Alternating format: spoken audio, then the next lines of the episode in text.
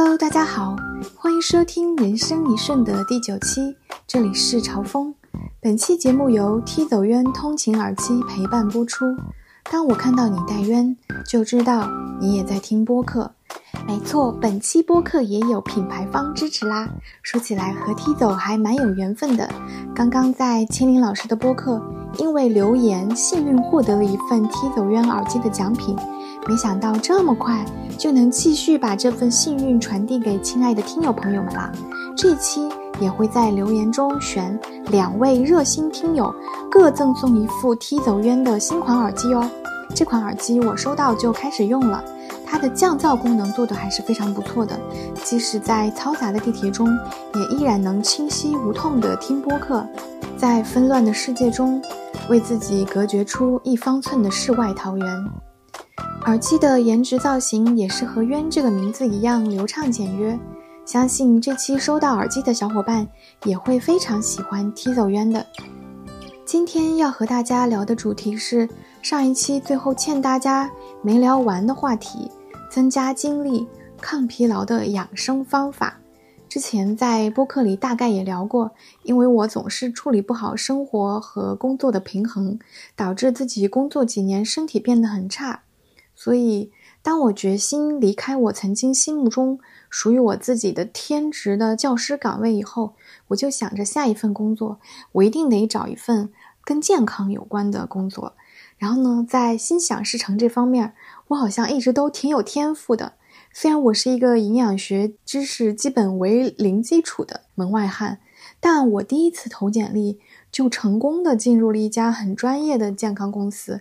而且我的工作内容就是做健康科普的编辑工作，等于说我就可以名正言顺的以工作的名义学习健康知识了。虽然这份工作是我当时收到的 offer 里面 工资最低的一家，但是呢，它离家特别近，而且对于决心把健康当成人生后半生的事业的我来说，真的很开心。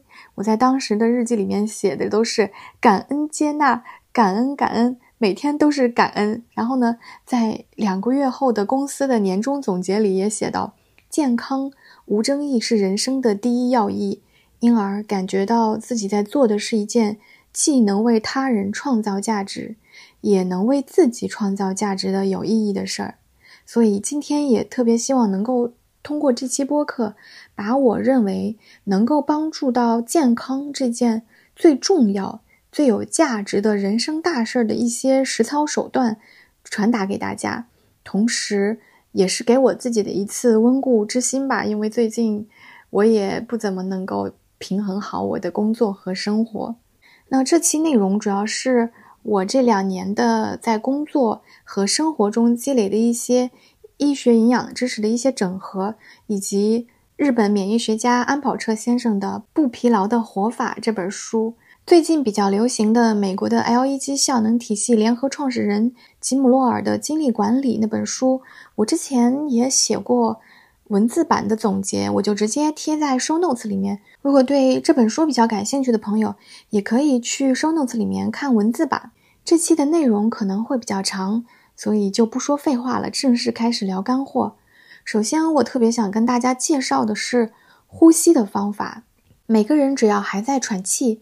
它就是在呼吸。那好的呼吸方法可以让我们这个每时每刻都在进行的生存动作更有意义。现在，请你把你的注意力放在自己的呼吸上，感受一下。你吸气的时候，肚子是鼓起来的还是收进去的？如果你吸气的时候是收进去的，说明你在做的是比较浅的胸式呼吸。那如果你吸气的时候，肚子是鼓起来的，说明你是在做腹式呼吸的。这期最想跟大家安利的就是这种腹式呼吸的方法。相比依靠胸部的扩张和收缩这种我们惯用的比较浅的胸式呼吸，腹式呼吸它是通过横膈膜来控制呼吸的，它还可以减轻因为胸式呼吸导致的那种颈部和肩部的肌肉紧绷、不适和疼痛感。而且它因为伸展和锻炼了我们的膈肌，也有助于保持这个肺部的弹性，可以减少患肺部疾病的风险，而且还可以减小肚子哦。然后腹式呼吸还可以刺激我们的副交感神经。副交感神经是帮助我们来放松的自律神经系统，所以做腹式呼吸可以很好的用来缓解压力和减轻焦虑。我之前看过一个文献，是北师大做的研究，他们是对 IT 公司的这个员工进行腹式呼吸的干预，让大家每个礼拜呢进行两到三次的腹式呼吸练习，每次三十分钟。两个月以后呢，练习腹式呼吸的这组成员的唾液皮质醇水平，就是压力水平，有非常大的改善。然后他们的认知表现呀、情绪表现呀、注意力表现的改善也都很明显。所以呢，腹式呼吸真的是一个非常好的一个缓解压力、缓解疲劳的一个方式。然后除了放松休息、改善压力，腹式呼吸它还可以让这个气体的交换效率更高。也就是说，同样是呼吸，腹式呼吸它可以让更多的氧气进入到血液里，然后更多的二氧化碳被排出去，它就提高了呼吸的效率。对我自己来说，还有一个特别好的地方就是，它可以帮助改善我们的声音，让你的声音变得更亮，气息更稳定，共鸣腔更好。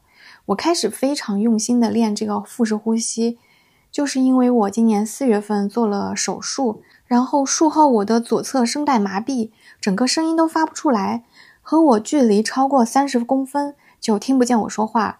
如果在商场这种比较空旷一点、人嘈杂一点的地方，我必须贴着别人的耳朵，对方才能听到我说话。就声音的嘶哑非常影响到我的日常生活，就基本上我就相当于一个不能跟人交流的、需要去打手语的这么一个人了。然后我当时就找到一个专门做。声音训练的医生，他帮我来恢复声音。他教我的第一个动作，也是最重要的、最基础的动作，就是腹式呼吸。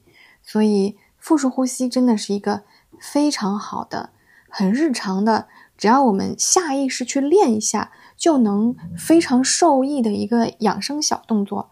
我们平常大部分时候就是用胸式呼吸嘛，所以一开始做腹式呼吸是很困难的。你可能会有。怎么可能吸气的时候肚子是鼓起来的呢？这种暴躁困惑，这里我分享我的医生教我的几个快速入门腹式呼吸的方法。一个是你可以先躺着来练，你找一个安静的地方躺下来，在你的小腹上面放一本书，吸气的时候书被你的肚子顶起来，呼气的时候书跟着你的肚子沉下去，吸的时候要慢慢的吸。让腹部一点一点的扩张，呼气的时候要比吸气的时候更慢。比如说，你吸气用了四秒，呼气你就用八秒。然后躺着练好了以后，你就可以站起来练。你可能会发现，哎，怎么回事儿？站起来我好像就不会啦。躺着的时候明明好好的，已经会腹式呼吸了呀，为什么一站起来就又不会了呢？嗯，我这里也自己琢磨了两个练习的方法，分享给大家。一个我管它叫倒呼吸，就是你站起来的时候，你别管是吸气的还是吐气的，反正你先把肚子给鼓起来，鼓起来之后你就吐气，让肚子慢慢的收下去，这样你在吸气的时候，肚子就自然鼓起来了。还有一个方法就是你可以手叉腰，把背拱起来，就是弯腰驼背的那个状态，这个姿势也是比较方便做腹式呼吸的。用这个姿势你就会。比较容易做到吸气的时候，他肚子就是鼓起来的。那学会了这个腹式呼吸的方法之后，我们在平时的工作中，一旦你觉察到自己的呼吸变得很浅的时候，就可以做腹式呼吸来让自己的副交感神经活跃起来，帮助我们放松。在晚上睡觉的时候，腹式呼吸也是一个非常好的帮助我们入眠的方法。比如说练冥想，经常也会说到观呼吸嘛。腹式呼吸就是一个非常好的观呼吸的方法。我们把注意力都集中在呼吸上，把我们的心神全部都灌注在我们自己的身体上。我觉得四七八呼吸法是一个非常好的促眠呼吸法，就是你用四秒来吸气，然后用七秒来屏住呼吸，再用八秒来吐气。你可以跟着我试着练习一下。首先。深长的吸气，一、二、三四，屏住呼吸，三四五六七，缓慢而深长的吐气，四五六七八。做这个动作的时候，你是不是会发现你自己很想打哈欠呢？如果你做四七八呼吸的时候哈欠、眼泪不断的话，说明你的身体真的是非常需要休息了。那这个时候就可以给自己一点时间，做个五到十次的深呼吸来放松。除了四七八呼吸法，还有一个叫做方形呼吸法，它非常形象啊，就是你想象你面前有一个正方形，它都是等边的。你先吸气四秒，然后来到另外一边屏气四秒，再接着来到另外一边呼气四秒，然后再回到这边屏气四秒，然后再下一步又循环到吸气四秒，就是非常形象的想象。脑袋里面有一个正方形，你就跟着那个正方形的等边儿，吸气、屏气、呼气、屏气，这样循环就好了。这些都是通过呼吸来刺激副交感神经，获得休息和放松的方法。其实，在《不疲劳的活法》这本书里面，它是把疲劳分为两种的，一种是交感神经疲劳，一种是副交感神经疲劳。它们对应的养生调节之道就不一样。那当你每天工作压力很大，忙得吃饭睡觉的时间都没有，走路风风火火，这种就属于交感神经型疲劳。我们现代大部分人都属于这种情况的疲劳。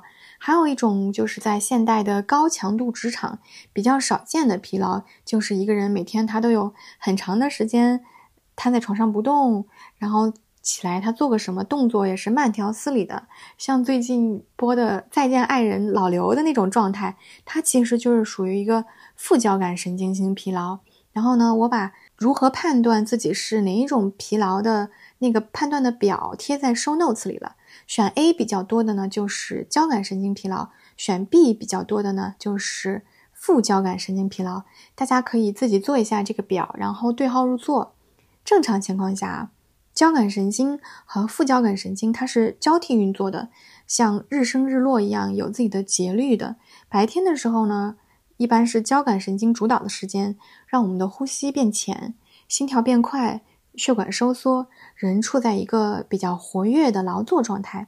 那到了晚上，副交感神经系统就上场了，我们的身心就进入了一个平静修复的状态。一旦我们打破了这种节律，该休息的时候不休息。只让一种自律神经始终处在活跃的状态，就会让另外一个自律神经难以恢复到正常的工作。比如，我们总是处在压力的状态，逼着自己向前冲的交感神经活跃人群，就会常常感觉到非常疲惫，然后呢，也不敢放松，情绪管理也比较容易失控，可能会比较暴躁易怒，晚上也容易失眠。但是呢，处在副交感神经活跃的人群呢，平时可能他走到哪儿吃到哪儿，感觉自己好像很随遇而安，没有什么压力。但是呢，他这样的生活也其实并不容易保持心情平和。相反的，如果工作中事情一多，家庭里面事情一多，他的心情就会立刻很低落，很容易就垂头丧气。而且呢，在副交感神经处于优势的时候。人体会分泌很多的神经传导物质，让感觉变得更加敏锐，人会更容易感觉到身体不适。所以呢，就是人太忙了也不行，太闲了也不行，要尽量平衡才是最好的。那今天的内容主要是讲我们大部分人都在经历的这种以交感神经过度疲劳为主的疲劳类型。在安保彻先生的这本书里面，他把这种压力过大。工作生活过于忙碌而导致的这种交感神经疲劳，分为五个进程。我们最好呢是能在一到二进程的时候就快速的觉察到自己身体的变化，进行调整。第一个进程就是轻度疲劳，也是我们前面讲到的，我们集中精力的工作或者学习一段时间，突然发现，哎，我的呼吸怎么变得这么浅了？这就是交感神经持续紧张所产生的现象。吸入的氧气量减少了，血液中的氧气浓度和血糖值会下降，会引发轻度的疲劳。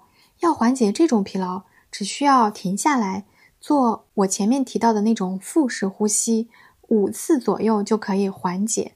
如果我们长期都能够保持着对疲劳的这种警惕，在轻度疲劳的时候，就能及时的做上五次深呼吸来休息和缓解疲劳，人就不会陷入过度疲惫，好像被抽干了一样。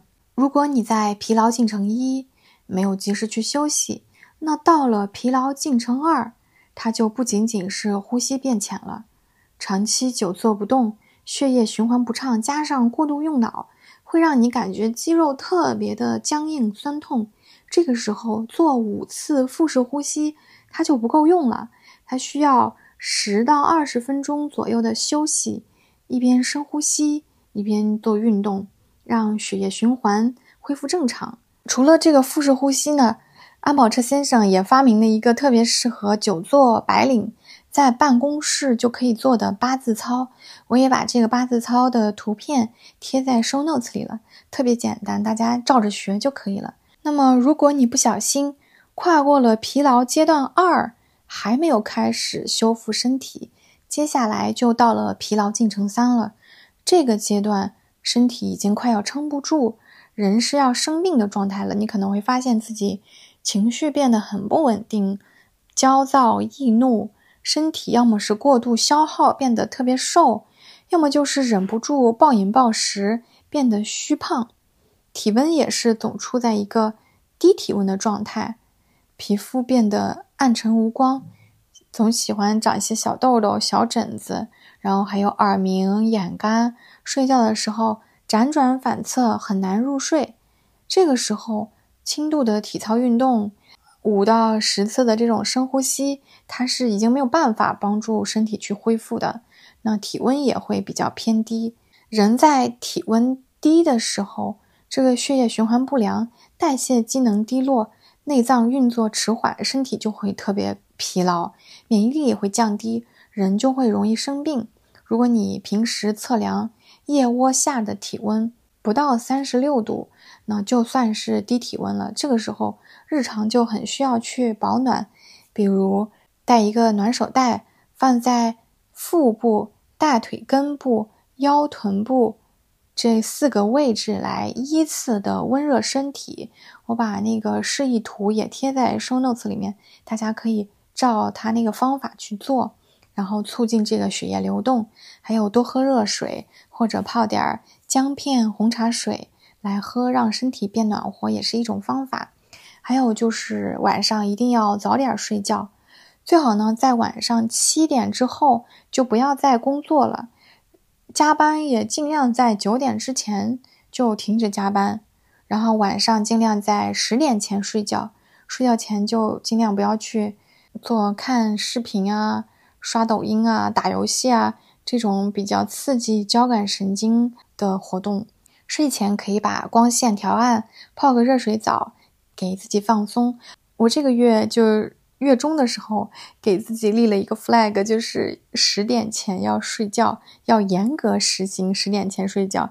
然后我把我的那个微信的名字都改成了九点下线版。我朋友就说：“你这个名字起的，老板看到你这个名字都不好意思艾特你，都要三思一下是不是合适的时间段找你。”然后呢，我已经严格实行了，这个礼拜是真的很严格，在实行十点前睡觉的。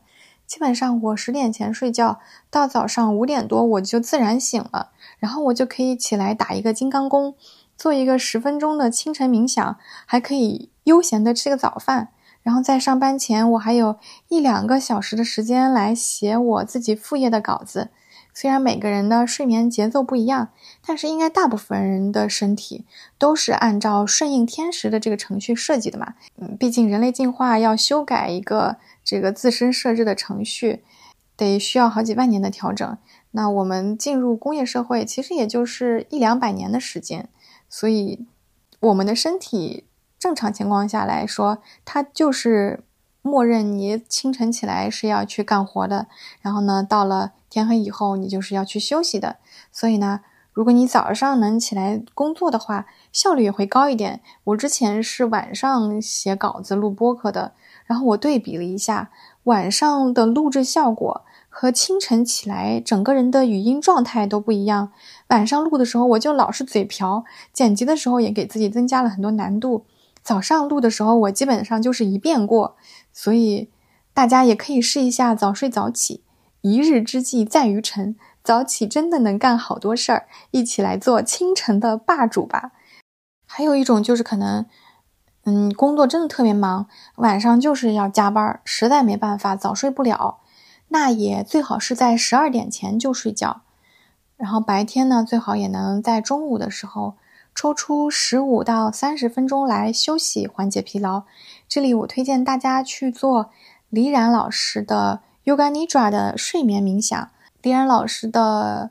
小红书和 B 站的名字都叫李冉在冥想，然后他都有上传这个 Yoga Nidra 的睡眠冥想，非常适合午休的时候用来放松。除了这个常规的调整，针对这个疲劳阶段三，安保车先生还发明了一套指尖按压疗法，就是我们可以通过按压指甲最下面的部分来调节自律神经系统。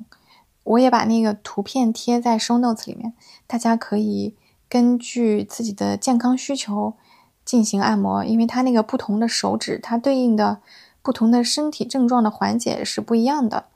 我们可以就按照它这个方法来按这个手指，就很简单，一个手的大拇指和食指按压另外一个手的指头的那个根部的两侧就可以了，按到有点痛的程度，然后持续十秒。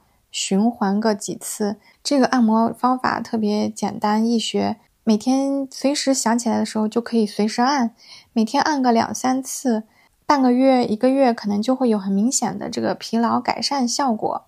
疲劳进程三是人解除疲劳前的最后一道屏障，在这个阶段一定要觉察到自己的身体变化，及时的去休息。越过这个门槛，到了疲劳进程四，那就是疾病状态了。也就是说，身体要通过疾病的发作来强制人去调整和休息，消除之前我们积攒的那些业力了。在疲劳进程四的这个阶段，身体会出现一个持续的炎症状态。你可能会觉得，怎么我每个月都在生病呀？又是口腔溃疡，又是胃炎，又是淋巴发炎，又是细菌感染，又是食欲不振、疲倦不堪，这种各种的小毛病都是不断的。那这个时候，间断性的这种交感神经刺激已经没有用了。也就是说，不是说你每天都做很多次深呼吸，然后加上一些体操运动，然后再按压这个手指，它就早睡早起，过几个月。就可以好起来的。这个时候，人需要彻底停下来，至少有一周的时间是停下来，什么也不想，全神贯注的刺激这个副交感神经，好好的睡上一大觉，让身体保暖、休息，完全的停止工作。等人感觉缓过来了一点，再继续按照阶段三的保养方法。好好的用心调理自己几个月，那如果这个时候还不注意自己的身体，还是一如既往的去过度操劳的话，就会进入疲劳进程五。那这个时候可能就会生大病，甚至是得癌症之类的。这个时候如果再想恢复到疲劳进程三之前的状态，可能得几个月甚至几年的时间。我之前当老师的时候，就是因为工作责任心太强，把自己搞得特别累。每个月我都生病，然后心慌手抖，经常两眼发黑。我中间还 gap 过一次，gap 了十个月。但是返工后，因为我没有改掉自己过劳的这个工作习惯，又把自己搞得身心俱疲。最后的结果就是得了甲状腺癌嘛。而且我们家族是没有这个病的遗传基因的。反正就是说，不被疲劳压垮身体的关键，就在于疲劳产生的当下。就要尽早的把它清除掉，给自己建立一些强制性的健康习惯，比如说设置工作一个小时就强制休息十五分钟的桌面插件，然后让你起来做一个八字操呀，做个扩胸运动呀，做个十次、二十次的腹式呼吸啊什么的。就是说，当你要休息的时候，你是要采取和你工作状态相反的姿势的。然后我给自己设了那个健康插件码，但是我自己 就是没有做到。我如果正在沉浸式的写稿子的状态的话，我就会啪给它按掉，没有按照它的提示来休息，这样真的很不好。希望大家不要和我一样，要说到做到，该休息的时候就休息。那还有一个方法就是多喝水。中国居民膳食指南教导我们，每天要喝够一千七百毫升的水。我们可以通过多喝水来增加我们的这个循环血容量。同时，因为水喝多了，你就想要上厕所嘛，也会逼你这个站起来，强制你去休息、去走动。喝水的话。下午两点之前可以喝茶，也可以喝咖啡。两点之后呢，就喝白水就是可以了。嗯，然后休息的时候，我们就是要双眼一定要离开电脑，往远处看，或者是闭目养神。我之前听张顺志道长讲的讲座，然后他就说，人一生的精华全部注于目，也就是说，我们的眼睛非常的重要。保护眼睛特别的重要。我还是做过激光手术的人呢，这重生的眼睛我都没有好好珍惜，真的是不应该。所以这期播客也是给我自己的一个提示吧，一定要注意保护眼睛。那讲完了休息和恢复，我们再来说说饮食。人在疲劳的状态的时候，他就是想吃甜的，因为压力分泌的这个皮质醇呀、肾上腺素呀什么的，它就是会让你想去吃甜食。但是这个时候，你如果去吃高糖的奶茶饮料，你的血糖忽然升上去了，然后呢，它吸收的又很快嘛，就会很快又掉下来，人反而会因为这个过山车的血糖感觉更疲劳。所以，当你比如下午比较饿的时候，你稍微吃上一块蒸红薯呀，一碗酸奶泡麦片呀，一个苹果呀，这种慢一点的碳水，让血糖值慢慢的上升是很好的。还有就是疲劳的时候，我们可能除了想吃甜食，也想吃一些辛辣刺激的冰冷的食物。这些食物呢，像冰冷的食物，它可以让血管收缩，进一步的刺激这个交感神经紧张。然后辛辣高盐的食物也是可以让身体变得亢奋，也就是交感神经紧张，都是不太适合去吃的。如果想喝的话，还是喝一点温水会比较好。不要去喝那种特别冰的东西，也不要去吃特别辛辣刺激的食物。然后三餐呢也要做调整，不要每一餐都吃大白米面、油乎乎的大鱼大肉，然后不吃菜。可以把一半的这个精致主食，就是我们说的白米白面，换成粗杂粮，比如糙米、燕麦、藜麦之类的。然后安宝车先生在这本书里面特别推荐吃糙米。我们其实如果没有糙米的话，也可以换成其他的粗杂粮，反正粗杂粮很多嘛。除了主食之外，每一餐都要有蔬菜，一餐要吃到大概二百克左右的蔬菜的量，因为蔬菜它含有很丰富的膳食纤维，可以帮助我们这个排便通畅，然后还有很多抗氧化、抗炎症的植物多酚，可以帮助我们去除这个自由基。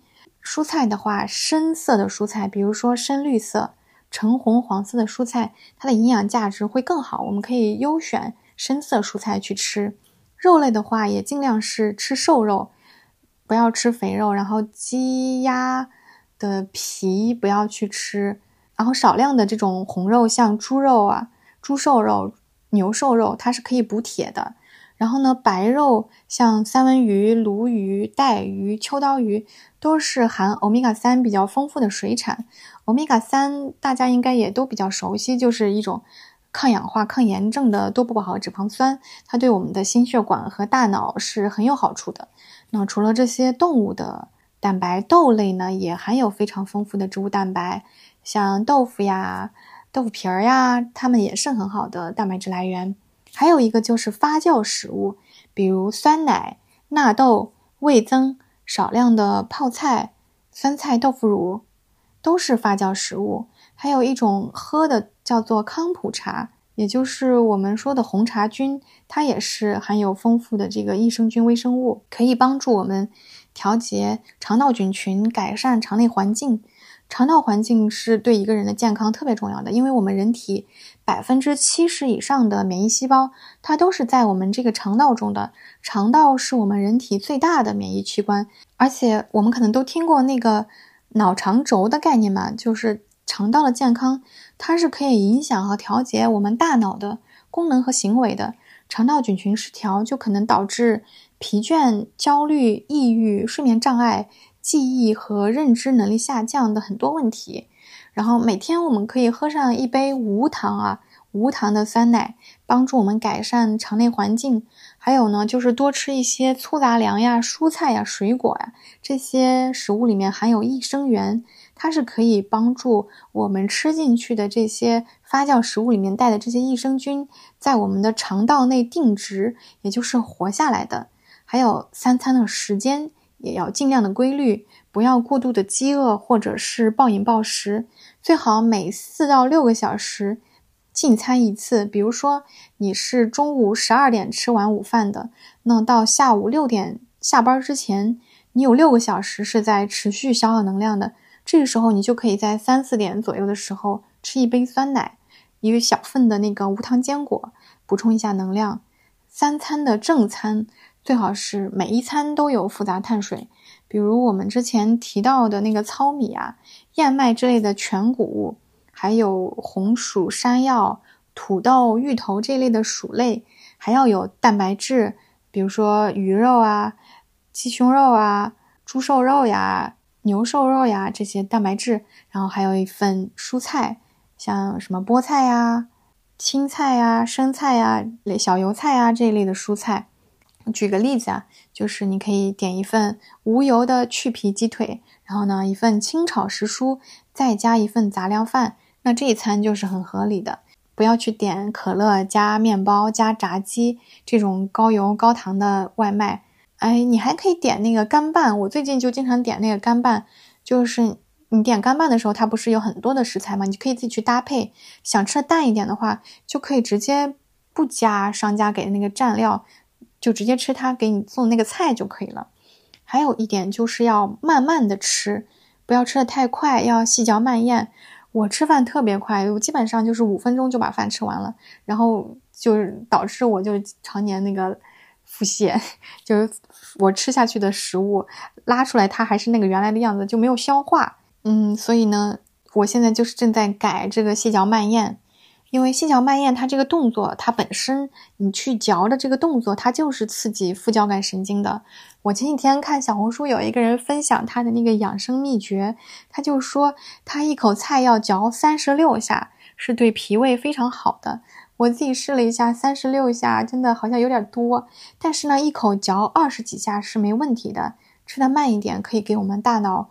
接收到饱腹感信号，它留出时间，也可以让我们更加真实的体会到食物的味道和质感。所以细嚼慢咽真的很重要。然后在运动方面，平时工作很繁忙、压力很大的交感神经疲劳型的人，就适合去空气非常清新的山林里面，或者是很开阔的那个公园里面去散步、快走，一边散步一边做腹式呼吸。也就是我们常说的去吸收天地灵气就好。我前面提到那个金刚功嘛，是张志顺道长示范版的，它是这个提升人的这个整个阳气的。我们早上起床的时候，在家起来的时候，也可以空腹的练习一下。B 站上面有那个九遍的镜像版。练完以后，你会感觉身上热热的，有一种气血贯通的感觉，会很精神。所以我就再次推荐大家去学习这个金刚功，传承我们这个道家的衣钵。如果有时间的话，一个礼拜还可以给自己增加两次的有氧运动，两次的肌肉锻炼，每次半个小时就够了。有氧运动可以帮助我们提高心肺功能。然后呢，增肌的力量运动可以帮助我们维持肌肉，然后肌肉对我们的骨骼也是很有好处的。呃，我自己在运动方面做的很烂，总是坚持不下去。我自己想要不我就我们建一个听友群吧，大家互相监督一下。感兴趣的话，大家可以点我那个节目页的详情，加我微信，我拉一个听友群给大家。那除了专门的运动，平时闲的时候，我们还可以做一些家务，把家里面收拾的整整齐齐的，其实也是一种锻炼。而且这种清理会让人有那种断舍离的那种清爽的感觉。休息、睡眠、饮食、运动，说完了之后，我们再来聊聊心情。心情也特别的重要，身心合一嘛，身体会。影响我们的心情，心情也反过来会影响我们的身体。你可以回想一下自己，是不是好像很久都没有开心的大笑过了？那大笑可以帮我们分泌一种叫做贝塔脑内啡的物质，让人的心情变好。所以没力气、不想动的时候，你可以听听有趣的播客，也是一种让自己的身体放松的方法。平时的时候，可以让自己尽量的维持在一个平和、感恩的状态。我之前看到一个特别有意思的书，他就说，人每天睁开眼就要用那种泛灵论的姿态去感谢每一个东西，比如说，感谢我的床让我睡得这么舒服，感谢我的早餐让我的身体充满能量，啊，我怎么这么幸福啊？我有太多的人和事儿值得感谢了，就这一类的感恩的心情可以刺激副交感神经活跃，让人感到放松舒适。那对别人要多感恩，不要总想着去改变别人来迎合自己的需求，允许一切如其所是。对自己也是一样，要有自己心里面真正热爱的事情，全情投入，可以给我们补给精神能量，自身的价值感也可以给我们更持久的精力。不过呢，也不要对自己的要求太高，不要太完美主义。其实大部分事情做到七十分，你就可以感到满足了。这样呢，你就可以去。避免过度紧张，还有一个点就是要多晒晒太阳。晒太阳可以帮助我们这个维生素 D 的合成，对我们的骨骼和情绪都是很有好处的。晒太阳的时间可以是在早上的十点之前，下午的四点之后。那中间这段时间可能紫外线太强了，就不太适合去暴晒。最后想说的一点是，我们要善于接受我们自己身体的信号。安宝彻先生在这本书里面就讲到。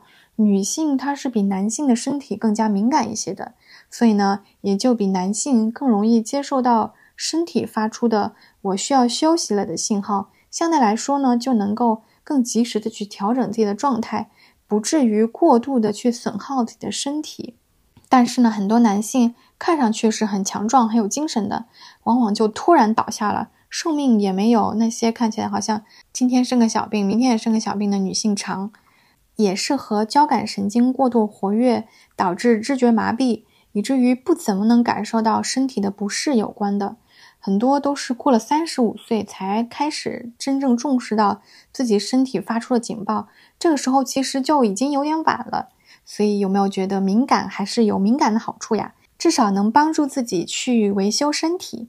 希望我们都能守住身体这座灵魂的庙宇，用最好的香火来供奉我们自己的身体。今天的节目就到这里了，在本期节目评论区留言，有机会抽取 T 走渊新款蓝牙通勤耳机。想和我一起健康互助的听友，也可以加我的微信进听友群。再次感谢您的收听，祝您周末愉快，再见喽。